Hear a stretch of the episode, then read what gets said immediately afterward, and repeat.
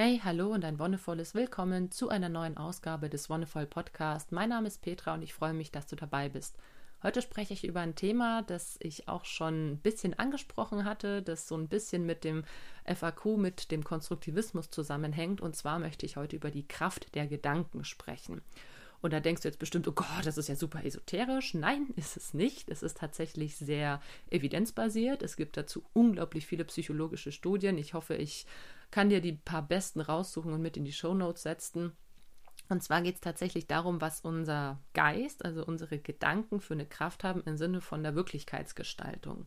Also ich habe es ja schon beim Thema Konstruktivismus angesprochen. Es hängt natürlich so ein bisschen davon ab, okay, wie sehe ich die Dinge? Ne? Bin ich eher optimistisch, bin ich eher pessimistisch? Und so wie ich die Dinge wahrnehme, so beeinflussen sie mich. Bin ich tendenziell eher negativerer Typ, dann werden mir auch negative Dinge eher auffallen.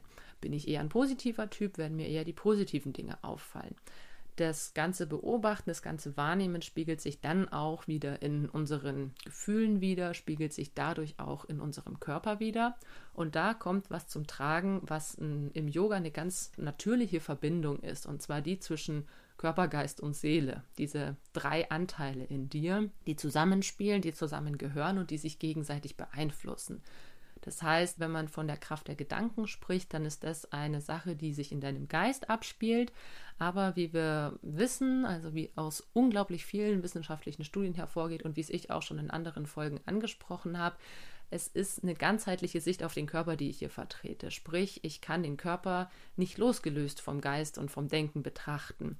Denn gerade im Bereich von psychosomatischen Sachen sehen wir ja ganz deutlich, dass es zusammenhängt und dass unser Körper und unser Geist in einem Austausch stehen. Das heißt, ich habe eine Situation, die mich stresst. Das kann auf einem ganz emotionalen, gedanklichen Level sein. Wenn ich mich irgendwie in einer stressigen Situation befinde, wie ich habe übermorgen ein schwieriges, weiß ich nicht, eine schwierige Prüfung oder ich bin schwanger und die Geburt steht kurz vor mir oder ich habe ein Meeting wichtiges oder ich habe ein Vorstellungsgespräch ein wichtiges. Und es gibt verschiedene Situationen, die in mir Stress erzeugen und dadurch wird der Körper in diesen Modus versetzt, den habe ich schon öfter angesprochen, in den Sympathikus.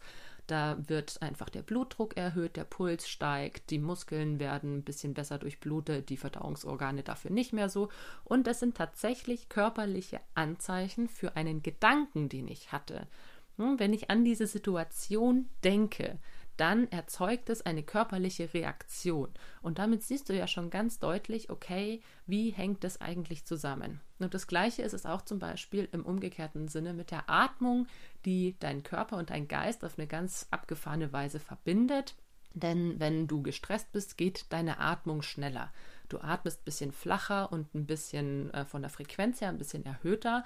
Und wenn du es in solchen Situationen schaffst, die Atmung wieder lang und tief ein- und ausströmen zu lassen, dann hat das wiederum eine kühlende, eine entstressende Wirkung auf deinen Geist. Dann kann der Geist zum Beispiel stressige Gedanken besser loslassen oder kann sich besser auch aus dieser Situation herausmanövrieren und die Gedanken vielleicht auch aus einer anderen Perspektive betrachten, die dann nicht mehr so stressig ist. Okay, da ist eine Prüfung, ein Vorstellungsgespräch, ein besonderes Ereignis.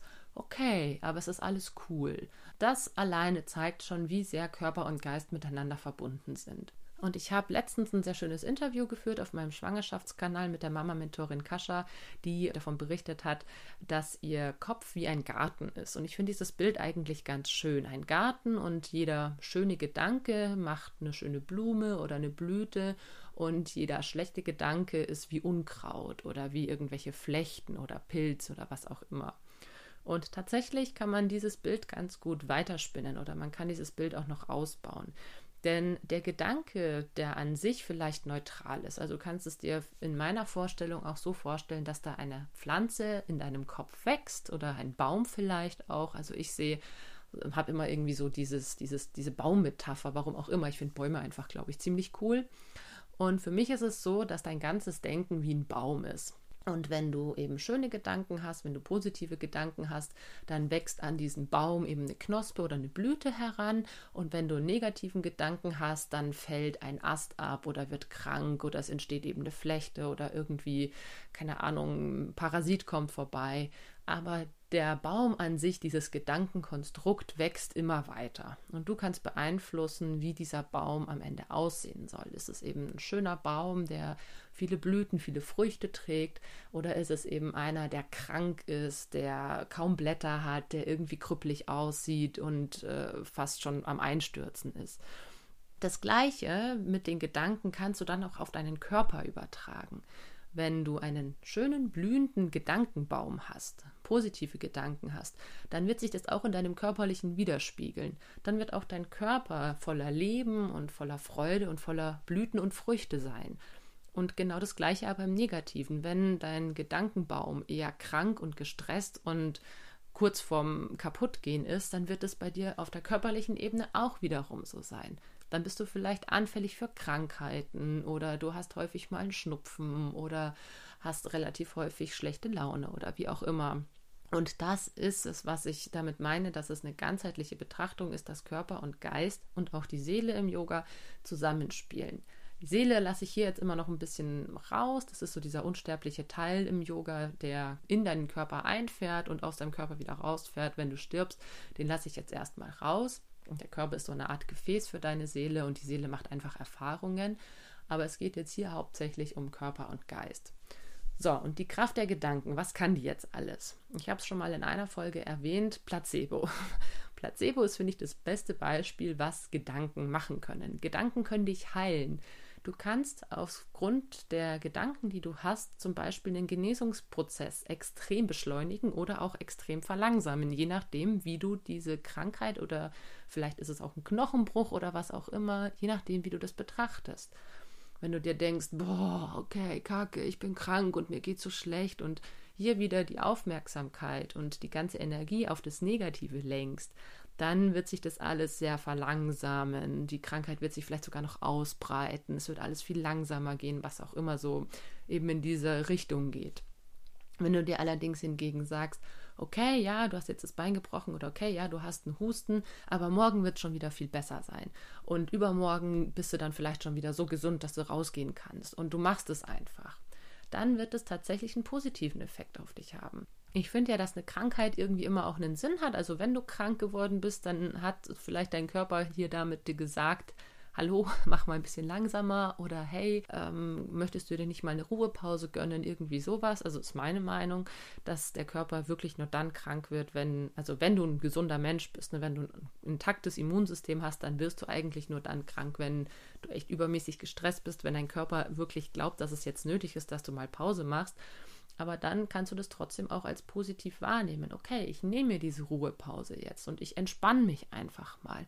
Und dann kannst du dir auch in dieser Entspannung vorstellen, wie, es gibt da ganz lustige Videos, wie die Körperpolizei wirklich in deinem Körper zum Arbeiten anfängt. Wie heißen die denn? Ich glaube, es war einmal, es war einmal der Körper oder sowas. Also die sind pädagogisch nicht unbedingt wertvoll, weil die teilweise extrem sexistisch und rassistisch sind. Aber ich habe die halt als Kind tatsächlich geguckt. So, es war einmal Amerika und eben es war einmal der Körper. Da kann ich mich noch echt gut dran erinnern wie halt so diese Körperpolizei da durch die Adern flitzt und dann irgendwie die bösen Bakterien zerkloppt und die Fresszellen kommen und da alle zusammenhelfen. Und für mich hat es immer, ähm, ja, immer wenn ich dann krank war, nachdem ich das gesehen habe, habe ich mir das vorgestellt, wie denn tatsächlich so die Körperpolizei und die Körperfeuerwehr oder wer auch immer da kommt und diese ganzen Bazillen und Bakterien einfach tothaut und, und rausschmeißt. Das ist eine Vorstellung, die klingt vielleicht bescheuert, aber es hilft tatsächlich. Also es gibt auch da Studien und Experimente, die zeigen, dass Menschen, die mit solchen Visualisierungen arbeiten, die vielleicht auch teilweise darin angeleitet werden, dass die einen schnelleren Genesungsprozess haben als Menschen, die, die eben sowas nicht machen. Gleichzeitig, ich habe schon angesprochen, das Thema Placebo. Wenn du dir vorstellst, wenn du dir denkst, du nimmst jetzt ein Medikament und das macht dich auf jeden Fall gesund, das ist so ein gutes Medikament, das muss dich gesund machen, dann setzt dein Körper extreme Selbstheilungskräfte frei und macht dich tatsächlich gesund, auch wenn in diesem Medikament nichts drin ist. Das ist ja die große Debatte um Globuli. Ich habe über das Thema hm, Globuli und Naturheilverfahren schon mal eine extra Folge gemacht, beziehungsweise zwei extra Folgen. Und ich finde es total gerechtfertigt, weil ich sage einerseits, es ist egal, was dem Menschen hilft. Wenn du sagst, okay, ich habe irgendwie Migräne und mir würde am besten eine Woche Segelurlaub irgendwo am Meer helfen, okay, ja, dann mach das. Dann mach eine Woche Segelurlaub irgendwo am Meer. Das jetzt weiter auszuführen, würde zu weit führen. Deswegen komme ich zum Eigentlichen zurück, wie unsere Gedanken auch unsere Umwelt beeinflussen. Also wie tatsächlich das, was ich wahrnehme, das, was ich denke, auch sich in der Umwelt mehr oder weniger niederschlägt. Beziehungsweise du musst dir ja vorstellen, dass all die Reize, die wir aufnehmen, alles, was irgendwie zu uns dringt, sei es jetzt halt durch unsere Sinne oder wie auch immer, wir filtern extrem stark aus. Ne? Dein Hirn ist nicht in der Lage, sämtliche Eindrücke aufzunehmen. Also wir haben zwar das am höchsten entwickelte Gehirn, aber es ist trotzdem noch nicht in der Lage, all die Reize aufzunehmen, die es da draußen so gibt. Und es gibt Menschen, die können mehr Reize aufnehmen und verarbeiten. Es gibt Menschen, die sind sogenannte hochsensible Personen, die können vielleicht nochmal andere Dinge wahrnehmen als andere Personen. Dann gibt es natürlich so was ganz Klassisches wie eingeschränkte Wahrnehmung, zum Beispiel wenn jemand blind ist oder eine Sehschwäche hat oder auch rot-grün schwach ist. Da sieht man dann schon ganz deutlich, wie schnell sich auch die Wahrnehmung ändern kann und wie, wie die Wahrnehmung was Individuelles ist. Und tatsächlich gibt es keine objektive Wirklichkeit. Also eine objektive Wirklichkeit ist quasi, dass alle Menschen die gleiche Wahrnehmung haben, dass, dass die Wirklichkeit einfach so ist, wie sie ist und auch jenseits von uns Menschen so sein würde.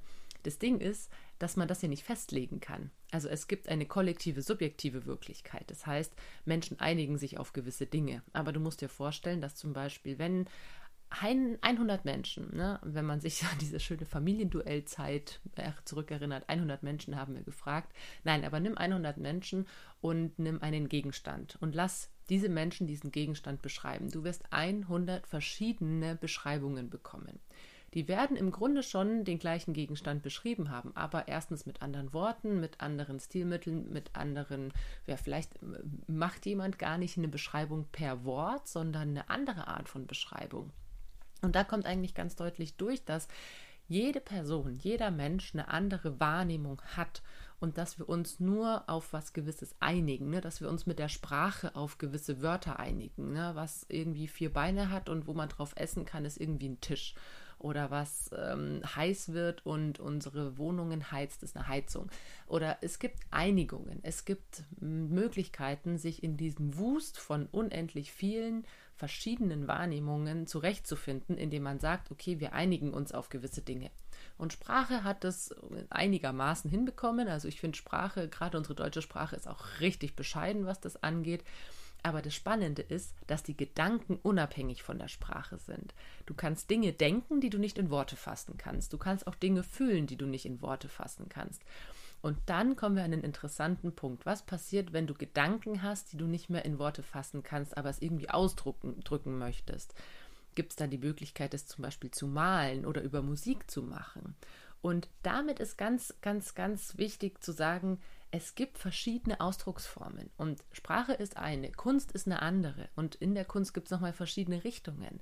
Und das ist ja so, so interessant, dass es da noch andere Möglichkeiten gibt und gerade auch sowohl in der bildenden Kunst als auch in der performativen Kunst oder wo auch immer du dich rumtreibst oder wo auch immer du dich für interessierst, es ist nochmal eine ganz, ganz andere Art des Ausdrucks. Und es gibt viele Menschen, die sagen, boah, ich habe irgendwie Gedanken oder Leute, die viel mit schwierigen Gedanken zu tun haben, können das oft eben nicht ausdrücken mit Worten, aber schaffen es dann zum Beispiel eben über Musik oder Tanz oder Bilder, das irgendwie rauszulassen.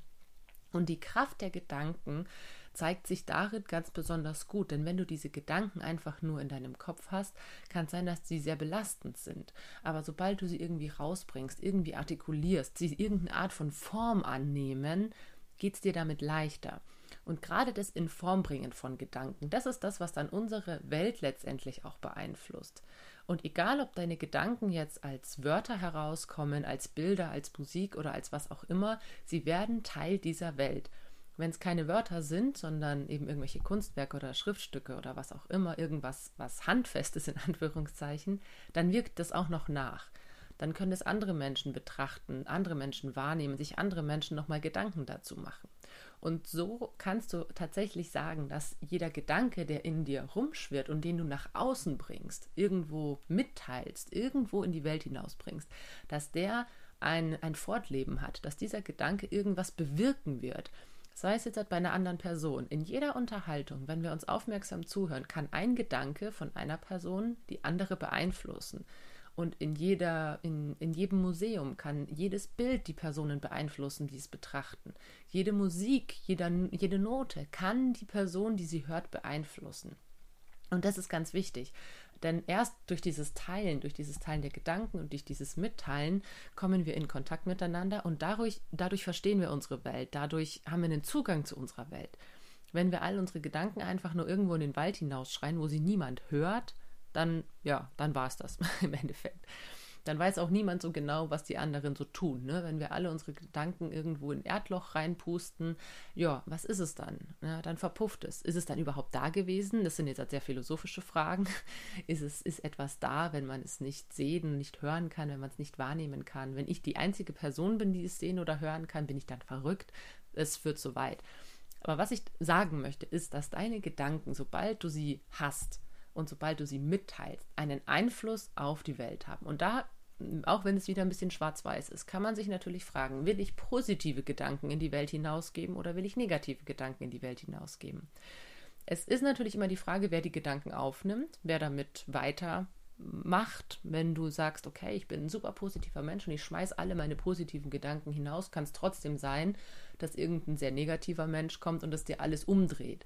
Aber trotzdem wirst du damit was angeregt haben. Die Person setzt sich vielleicht damit auseinander ich bin jetzt ein Mensch, ich habe doch generell eher positive Gedanken. Ich habe, ich versuche auf jeden Fall auch positive Gedanken zu haben. Egal was kommt, ich finde es unglaublich schrecklich, zum Beispiel in Angst oder in Unsicherheit zu leben oder ähm, mir immer Gedanken machen zu müssen, oh Gott, oh Gott, oh Gott, was ist, wenn was passiert?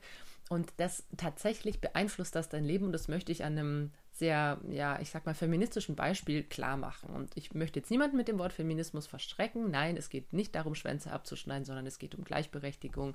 Das habe ich schon in einer anderen Folge erwähnt und äh, aus meiner eigenen Biografie ums Frausein. Mir wurde als Jugendliche immer gesagt, ich darf nicht allein nach Hause gehen nachts oder ich soll immer in Begleitung kommen oder ich soll gewisse Stadtteile meiden oder ich soll nicht zu spät nach Hause kommen, ich dann natürlich noch, ich darf mich nicht äh, in gewisser Weise anziehen und so weiter. So, okay, was meine Eltern damit hm, ja gemeint haben oder was sie, was sie wollten, war, dass sie mich schützen. Ne? Sie wollten nicht, dass ich ähm, vergewaltigt werde oder irgendwie Opfer von äh, irgendeinem Raubüberfall werde oder sonst irgendwas. Sie wollten einfach sicher gehen, dass es mir gut geht. So, das Lustige an der ganzen Sache ist, ich habe mir das immer angehört und mir gedacht, ja, ja, er redet nur, also vor allem mein Vater, der redet nur, ja, okay, meine Mutter schon auch, beide, eigentlich beide im gleichen Maße, aber von meinem Papa habe ich es irgendwie noch mehr in, in Gedächtnis. Der war auch immer sehr schockiert, wenn ich gesagt habe, ich bin alleine nach Hause gekommen. Okay, aber egal. Auf jeden Fall hat mich das wenig gestört. Ich bin halt einfach allein nach Haus gegangen. So, mein Gott, äh, was soll's, ne? Irgendwie die zehn Minuten durch die Stadt laufen, äh, was soll schon groß passieren? Ich weiß nicht genau, wie ich es geschafft habe, mir so ein positives, vielleicht, manche würden es vielleicht ein naives Weltbild zurechtzulegen. Auf jeden Fall hatte ich nie Angst, vergewaltigt zu werden oder ich hatte nie Angst, dass mich jemand überfällt. Ich hatte nie Angst, dass irgendwas Schlimmes passiert. Nein, ich war selbstbewusst und bin da einfach langgelaufen. Und ja, es gab mal Situationen, wo andere auf mich zukamen, wo mir Leute entgegenkamen, wo es vielleicht auch mal in Anführungszeichen zwielichtige Gestalten waren. Aber es ist mir nie irgendwas passiert. Und warum? Das ist jetzt ganz spannend, weil tatsächlich in solchen Fällen Frauen, die selbstbewusst sind, die haben einen ganz anderen Gang. Frauen, die sich denken, geil, mir kann niemand was und ich gehe ich geh ja einfach nach Hause, ist mir doch scheißegal, die haben viel anderes, ja, eine ganz andere Aura, ein ganz anderes Auftreten, eine ganz andere Ausstrahlung, eine viel selbstbewusstere Art und Weise, sich zu bewegen und zu handeln. Und solche Personen sind tatsächlich viel weniger gefährdet, irgendwie Opfer zu werden. In irgendeiner Form, Art und Weise, wie auch immer, sei es jetzt halt überfallen oder wirklich sexuell angegangen zu werden. Weil allein schon, wie du auftrittst, es ausmacht, ob ein Täter oder eine Täterin entscheidet, kann sie sich mit dir anliegen oder nicht. Frauen oder Mädchen hingegen, die ängstlich sind, die wirklich in dieses Muster verfallen, oh Gott, oh Gott, oh Gott, und äh, hier jeder und jede Person, die mir entgegenkommt, die will mich töten oder die will mir irgendwie an die Brüste fassen oder was weiß ich was entführen, haben eine ganz andere Art zu gehen, eine ganz andere Art aufzutreten und die sind dann tatsächlich viel gefährdeter, auch wirklich Opfer zu werden. Und da zeigt sich, finde ich, so deutlich, da gibt es echt krasse Statistiken, dass wirklich bei den Frauen, die selbstsicher auftreten, da kommt vielleicht jemand und, und packt dich noch und dann sagst du, hey, lass los und schon ist die Person weg. bei Frauen und Mädchen, die eben sehr unsicher sind, da ist es, jemand packt sie und dann äh, kann man sich nicht mal richtig äußern, kann nicht mal richtig Nein sagen. Und in den Fällen ist es viel häufiger der Fall, dass es wirklich zu einem Übergriff kommt. Und das macht die Kraft der Gedanken. Wie denke ich selbst von mir? Bin ich eine starke Person? Bin ich selbstsicher? Bin ich ja, ein Stück weit auch in einem Vertrauen zu mir selbst? Oder bin ich wirklich eher so ängstlich und schüchtern, zurückhaltend? Ich meine, schüchtern und zurückhaltend zu sein ist nicht schlimm. Die Frage ist nur, was ich damit in die Welt hinaus transportiere. Und das Gleiche ist es zum Beispiel mit Krankheiten oder sowas, wie ich schon vorher gesagt habe. Ne? Bin ich jemand, ich sage, ach komm, ich werde doch sowieso nicht krank. Und das ist bei mir der Fall. Ich bin einmal im Jahr vielleicht krank und dann, wenn mein Körper sagt, okay, du brauchst jetzt mal eine Pause, du hast jetzt wirklich viel getan, du hast viel gearbeitet oder warst viel unterwegs, jetzt komm mal bitte runter und nimm dir eine Auszeit. Dann werde ich krank. Ansonsten werde ich nicht krank. Menschen, die irgendwie permanent sich damit beschäftigen, oh Gott, und ich muss mir unbedingt noch die nächste Grippeimpfung holen, weil ich bekomme bestimmt die Grippe, wenn ich mich nicht impfen lasse. Die kriegen dann wirklich so irgendwie drei Tage vorm Impftermin noch die Grippe. Oder andere Menschen, die ähm, impfen, wie gesagt, nochmal ein eigenes Thema, das ich auch nochmal ansprechen werde, die da auch sehr ängstlich sind, was ihre Kinder angeht. Also diese sehr umstrittene Rotavirenimpfung in, in den ersten ja, sechs bis acht Lebenswochen, wo ich mir denke, so, hey, äh, warum soll ich was impfen, was super selten ist, dass man es kriegt. Und wenn man es kriegt, ist es zu haben viel entspannter als tatsächlich die Impfung, die total komplikationsbehaftet ist. Also es sind so Sachen, zum Beispiel auch mein Mann und ich sind nach Peru geflogen, haben vorher nochmal verschiedene Impfungen auffrischen lassen, unter anderem auch Hepatitis. Und es war kurz vor der Reise, da meinte der impfende Arzt noch so, ja, schauen Sie halt, dass Sie irgendwie in der nächsten Woche kein rohes Fleisch und keinen rohen Fisch und so weiter essen. Okay, ja, jetzt gibt es Menschen, die dann so total ängstlich sind, oh Gott, ich muss total aufpassen, was ich esse. Wir sind halt nach Peru geflogen, haben uns gedacht, ja komm, wird schon nichts passieren, so nach dem Motto. Und ähm, am zweiten Tag nach unserer Ankunft einfach mal rohen Fisch gegessen, ohne dass wir es gewusst haben. Ne? Das hat uns ein Einheimischer zum Essen eingeladen und das haben wir natürlich nicht ausgeschlagen. Und dann gab es Ceviche, also gebeizten Fisch und der war roh. Und wir haben so gegessen und dachten uns so, hm, es schmeckt irgendwie verdächtig nach rohem Fisch. Und dann haben wir nachgefragt und ja, es war roher Fisch. Aber es war uns so scheißegal tatsächlich. Und weil wir von dieser Einstellung her gesagt haben, naja, jetzt ist auch schon wurscht und wird schon nichts passieren. Das ist so wichtig, wie wir einfach damit umgehen. Wenn ihr jetzt halt gesagt hätten, oh mein Gott, scheiße, ich habe äh, irgendwie rohen Fisch gegessen, Hilfe, oh mein Gott, ich krieg bestimmt Hepatitis, dann sind wir wieder bei dem Punkt, wo wir vorher waren, dass der Körper nicht nur Selbstheilungskräfte hat, sprich, dass er nicht nur gewisse Krankheiten sehr gut selber in den Griff kriegt, sei es jetzt durch Placebos oder sei es durch einfach eine sehr gute Beherrschung und durch einen sehr achtsamen Umgang mit deinem Körper, sondern es geht auch genau andersrum. Es kann tatsächlich sein, dass du Krankheitssymptome von einer bestimmten Krankheit wie Hepatitis bekommst, weil du dich so stark darauf fokussierst. Ne? Also du liest dann irgendwie bei Google, was sind das eigentlich für Symptome oder äh, ich habe schon mal gehört, da kriegt man dann irgendwie Fieber und das und das und Brechreiz und keine Ahnung. Und tatsächlich kann es dazu kommen, dass du diese Symptome entwickelst, obwohl du die Krankheit gar nicht hast weil deine Gedanken deinem Körper das quasi vorspielen. Und das ist total krass, aber genauso wie es eben den Placebo-Effekt gibt, gibt es auch den Nocebo-Effekt. Das heißt, dass eben unerwünschte Effekte eintreten. Und das ist zum Beispiel sowas, dass dein Körper dir weismacht, du hast eine bestimmte Krankheit, weil du es dir wirklich einbildest. Und der eingebildete Kranke ist nicht nur ein Sprichwort, sondern es ist tatsächlich der Fall, dass man sich Krankheiten einbilden kann und auch die entsprechenden Symptome hat. Man geht irgendwie zum Arzt oder zur Ärztin und lässt sich durchchecken und die finden nichts, ja, weil man eigentlich auch eben diesen Virus oder diese Bakterie nicht in sich trägt, sondern weil der Körper diese Reaktion hervorbringt. Und deswegen ist es so entscheidend, was wir denken und wie wir mit unseren Gedanken umgehen. Und wenn wir es schaffen, in eine positive Grundstimmung zu kommen, wenn wir uns schaffen, uns nicht von allen Dingen verunsichern zu lassen, dann können wir von heute auf morgen oder, naja, sagen wir mal, es ist ein längerer Prozess, nehmen wir mal die klassischen 40 Tage, dann können wir es innerhalb von einer Fastenzeit schaffen, unser Leben komplett zu verändern. Du kannst dich von heute auf morgen, beziehungsweise von heute auf in 40 Tagen von Krankheiten verabschieden, von Verspannungen, von Stress, von allem Möglichen. Du kannst dich zu einem ganz neuen Menschen entwickeln, wenn du es schaffst, deine Gedanken in die richtigen Bahnen zu lenken. Und nimm dir da gerne wieder ein Bild aus der, aus der Natur, sei es ein Baum, sei es ein Garten, sei es ein Teich. Jeder Gedanke, der gut ist, der positiv ist, der dich unterstützt und stärkt, ist irgendwas Schönes. Ist eine Blume, ist eine Knospe, ist, äh, keine Ahnung, ein schöner Apfel, ist ein bunter Fisch, der da im Teich schwimmt. Und alles, was ein negativer Gedanke ist, sind entsprechend auch negative Auswirkungen. Und wie möchtest du deinen Kopf, deinen Garten, deinen Baum, was auch immer gestalten? Und wie möchtest du das dann auch entsprechend in die Welt hinaustragen? Wie soll weiter kommuniziert werden? Ne? Wie soll mit den Gedanken, die du äußerst, gehandelt werden? Was soll sich daraus ergeben? Und ich bin der festen Überzeugung, dass, dass es auch gerade auf der Welt so ein bisschen mies aussieht, weil so viele Menschen einfach eine grundschlechte negative Energie haben und grundschlechte negative Gedanken, die sie in die Welt hinausbringen. Und das spiegelt sich einfach gerade gesamtgesellschaftlich wieder. Und wenn wir einzeln als einzelne Individuen anfangen, es umzudrehen, irgendwann macht es den Schwapp und es muss zwangsläufig, also in der Soziologie gibt es ein Modell, das heißt, dass das Handeln der Einzelnen sich irgendwann auch auf die gesamte Gesellschaft auswirken muss. Und das wird dann tatsächlich auch der Fall sein. Es braucht eine bestimmte kritische Masse, aber wenn die erreicht ist, dann gibt es einen Umschwung. Und das hoffe ich total, dass das noch zu meinen Lebzeiten passiert. Aber gut, ich hoffe sehr, dass du mich dabei unterstützt, dass du auch deine Gedanken in positive Bahnen lenkst, dass du das Leben als schön und angenehm wahrnimmst und auch wenn dir mal was Mieses widerfährt, trotzdem das Beste draus machst.